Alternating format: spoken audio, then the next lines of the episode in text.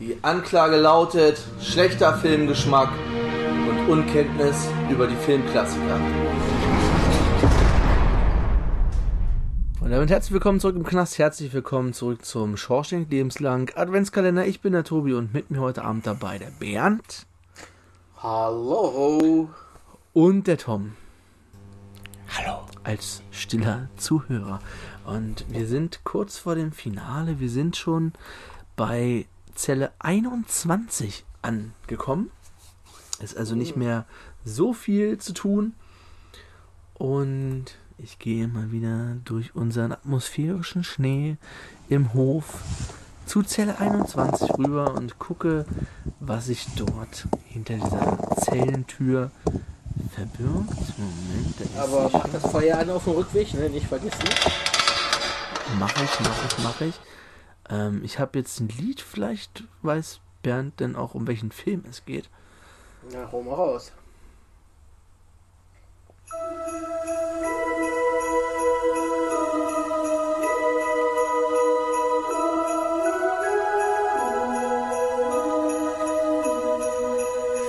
Children sleeping,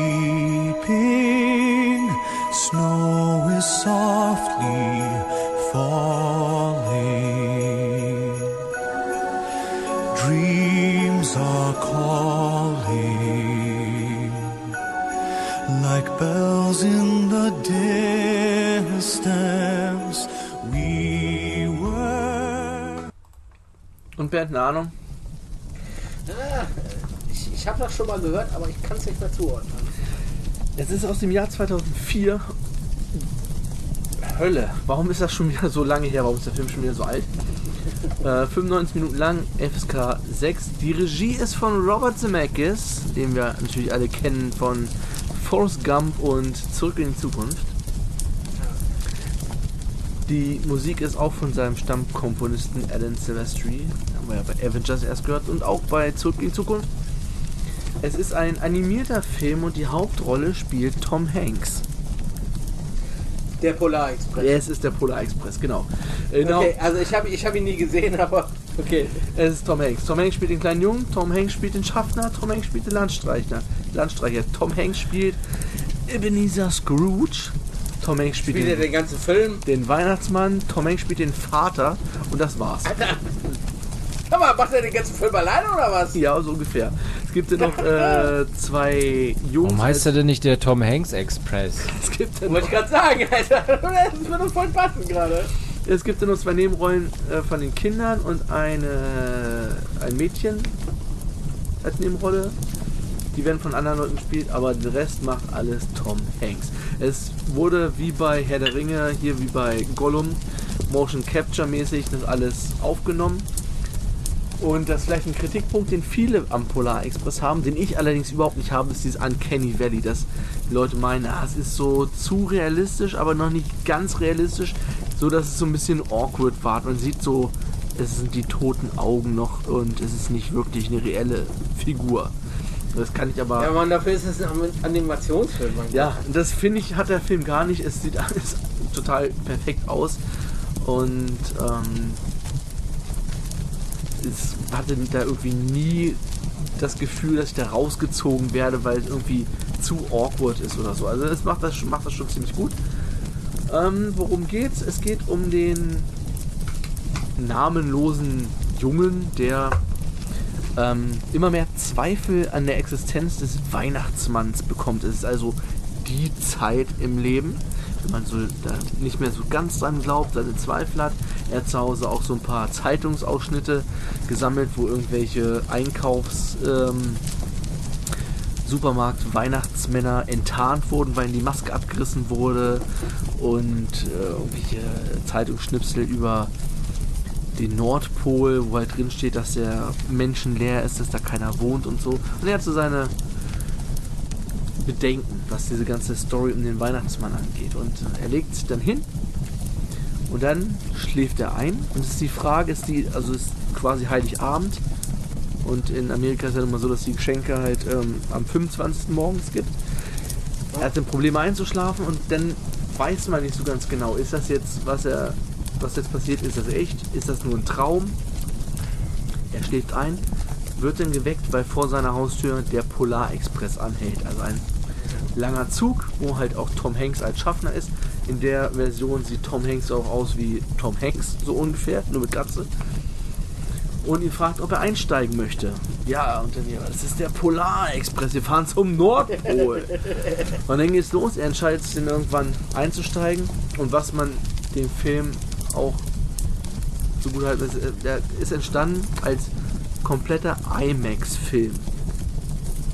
Und das merkt man im Film ziemlich häufig an. Es gibt viele Szenen, wo man aus der Ego-Perspektive irgendwelche Gleise runterfährt, die halt so achterbahnmäßig sind. Es geht steil runter. Es sind überhaupt generell so viele Szenen, wo man weiß, wenn man den im IMAX-Format guckt, kriegt man nur vom Zugucken so ein Ziehen im Bauch, wie bei einer Achterbahn. Ich weiß nicht, ob ihr schon mal in einem IMAX-Film wart. Ich glaube, Hoffi, ihr wart bei Ja. Alita Battle Angel im IMAX. Ja, waren wir. Aber da gab es nicht so eine Szene mit Absturz, runterfallen oder so, ne? Bei dem Film jetzt? Ja, bei Alita. Nö, ne? Ähm. Puh. Möglich. Wenn der nur die Dass da solche? Szenen gab, ja doch, ja, ja, so ein bisschen was, glaube ich, gab's da. Ich kann es vielleicht erzählen, ich war ein einziges Mal im IMAX in Berlin und da haben wir so eine Doku, so eine Naturdoku, die ging nur 20 Minuten, das war nur halt so als IMAX-Film. Da hast du so einen typischen Flug von so einem Tier über so eine Klippe und dann die Klippe runter. Und weil die Leinwand so groß ist und da so halt komplett um dich rum ist im Prinzip, also auch so gewölbt, hast du wirklich das Gefühl, dass du in der Achterbahn sitzt. Du hast dieses Ziehen im Bauch was du hast, wenn es in der Achterbahn bergab geht. Das ist ganz merkwürdig. Und darauf setzt dieser Film hier. Du hast ganz viele Szenen, wo irgendein Vogel runterfliegt, wo äh, die Gleise bergab gehen, um dieses Gefühl zu erzeugen. Ich weiß nicht, ob der auch in 3D, vor- ich glaube, der wurde danach nochmal in 3D konvertiert. Das ist so ein klassischer Film eigentlich, der dafür gemacht ist, für 3D, um irgendwie dieses Gefühl extra zu haben. Es geht aber darum, an den Nordpol zu fahren um dort die ersten Geschenke zu bekommen. Gibt dann unterwegs noch mehrere Sachen, die gelöst werden müssen. Die, der Zug bleibt auf einem See stecken. Es ist eine, so ein Rudel Karibus auf den Gleisen, die weg müssen. Und was es gibt da noch mehrere Sachen, die so im Weg stehen. Dann kommen sie irgendwann am Nordpol an. Da geht es dann gleich weiter. Also die kommen dann durch so ein einen Jungen, den sie noch aufgegabelt haben, der aus einem ärmeren Haushalt kommt, der so ein bisschen abseits von den anderen Jugendlichen oder von anderen Kindern ist. Das ist so eine Gruppe von zehn Leuten, der ist halt noch so ähm, abseits in einem Extrawaggon und er bleibt dann in dem anderen Waggon sitzen, während alle eigentlich zum Nordpol direkt zum großen Platz gehen sollen, wo denn der Weihnachtsmann das erste Geschenk des Jahres verteilt. Weil die Uhr bleibt auch immer stehen, es ist immer kurz vor Mitternacht. Die Uhr läuft also nicht weiter. Das ist so ne, Fantasy-mäßig halt. Und dann geht es halt in dieser Wichtelstadt, wo die Geschenke produziert werden, geht es dann halt weiter. Dann gibt es ja noch Rutschen und Geschenklaufbänder, also alles noch so, wo man viel so Abfahrten hat. Das ist der Hauptteil des Films irgendwie darauf ausgelegt. Und am Ende landen sie wirklich in so einem riesigen Geschenkesack. Okay. Und dieser Junge, um den es halt geht, der hat bis zum Ende immer noch Zweifel am Weihnachtsmann. Die sind dann am Ende auf so einer riesigen Plaza, wo hunderttausende Wichtel sind. Und dann der Weihnachtsmann irgendwie um die Ecke kommt, aus seinem Haus kommt. Man sieht ihn aber erst noch nicht, weil er noch so verdeckt ist und er glaubt immer noch nicht so dran. Große Parade, Weihnachtsmann kommt raus hier, Santa Claus coming to town, Musik und so, alles groß. Und er wird dann ausgewählt als derjenige, der das erste Geschenk bekommt. Und dann sieht er den Weihnachtsmann und dann glaubt er wieder dran und wünscht sich vom Weihnachtsmann eins von den Glöckchen. Vom Schlitten, von seinem Schlitten. Vorher hat man schon die Glöckchen so gesehen, wie sie am Schlitten waren, und er konnte dieses Glöckchen, Glöckchen nicht hören. Alle anderen um ihn rum konnten das hören, sind voll ausgerastet, weil da der Schlitten mit Rudolf und den anderen Rentieren ankam. Äh, Grüße dabei nochmal an mein Tuborg Weihnachtsbier, wo auch ein Rentier drauf abgebildet ist. und er wünscht sich dann vom Weihnachtsmann dieses Glöckchen. packt es in sein, er ist auch die ganze Zeit mit so einem Bademantel, mit so einem Morgenmantel nur unterwegs, wo er sich, bevor er ins Bett gegangen ist, so ein kleines Loch in die Tasche gerissen hat. Und er packt das Glöckchen in die Tasche, glöckelt damit nochmal, man, man hört, er glaubt an den Weihnachtsmann, das Glöckchen hat denn einen Ton. Und dann fahren sie wieder zurück und irgendwie hat er das Glöckchen wohl verloren, ist aus der Tasche gefallen. Und wacht zu Hause in seinem Bett dann wieder auf, steht auf, nimmt sich so seinen Mantel, fühlt und fühlt dieses Loch in, in, der, in der Tasche und merkt, dass das Glöckchen weg ist. Das fällt ihm aber vorher schon auf, dass das Glöckchen weg ist. Genau, und es war genauso. Ähm, er steht auf und reißt sich beim Aufstehen, nimmt er seinen Morgenmantel und reißt sich dann erst das Loch rein. Okay. So, hm, merkwürdig. Dann geht er unten zu den Geschenken. Das sind sein, seine kleine Schwester, die natürlich noch an Weihnachtsmann glaubt. Und ja, die Geschenke, der Weihnachtsmann war da, bla bla bla. Und packen so die Geschenke aus und ein Geschenk ist denn noch über, so ein ganz kleines, packt er aus und da ist denn die Glocke vom Weihnachtsmann Okay. drin. Mit einer Notiz hier, das habe ich auf dem Sitz meines Schlittens gefunden. Stopf mal deinen Mantel. Ähm, viele Grüße, W. So als Weihnachtsmann. Und dann nimmt er dieses Glöckchen und Glöckel, also, ne, schüttelt daran und hört dann dieses Glöckchen klingen halt in diesem hellen Glockenton. Seine Schwester hört es auch noch und dann kommen seine Eltern. Man sieht die Eltern gar nicht so. Ist so wie bei E.T. ungefähr, dass man von den Erwachsenen immer nur so die Unterkörper sieht. Okay. Das ist alles so aus der Kindersicht. Was hast du denn da? Ah, hier, das ist. Die nehmen das denn und hören denn nichts. Ah, scheint wohl kaputt zu sein, ne? Von wem ist denn das? Und er dann so, er ist vom Weihnachtsmann. Ah, ja gut, vom Weihnachtsmann, ne?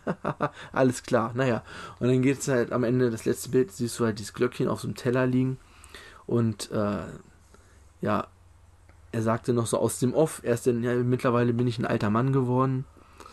Und dieses Glöckchen hat nach und nach haben alle den Klang verloren. Irgendwann glaubten seine Schulkameraden oder haben den Klang von dem Glöckchen nicht mehr gehört. Irgendwann war es so weit, dass seine kleine Schwester nicht mehr das Klingeln gehört hat.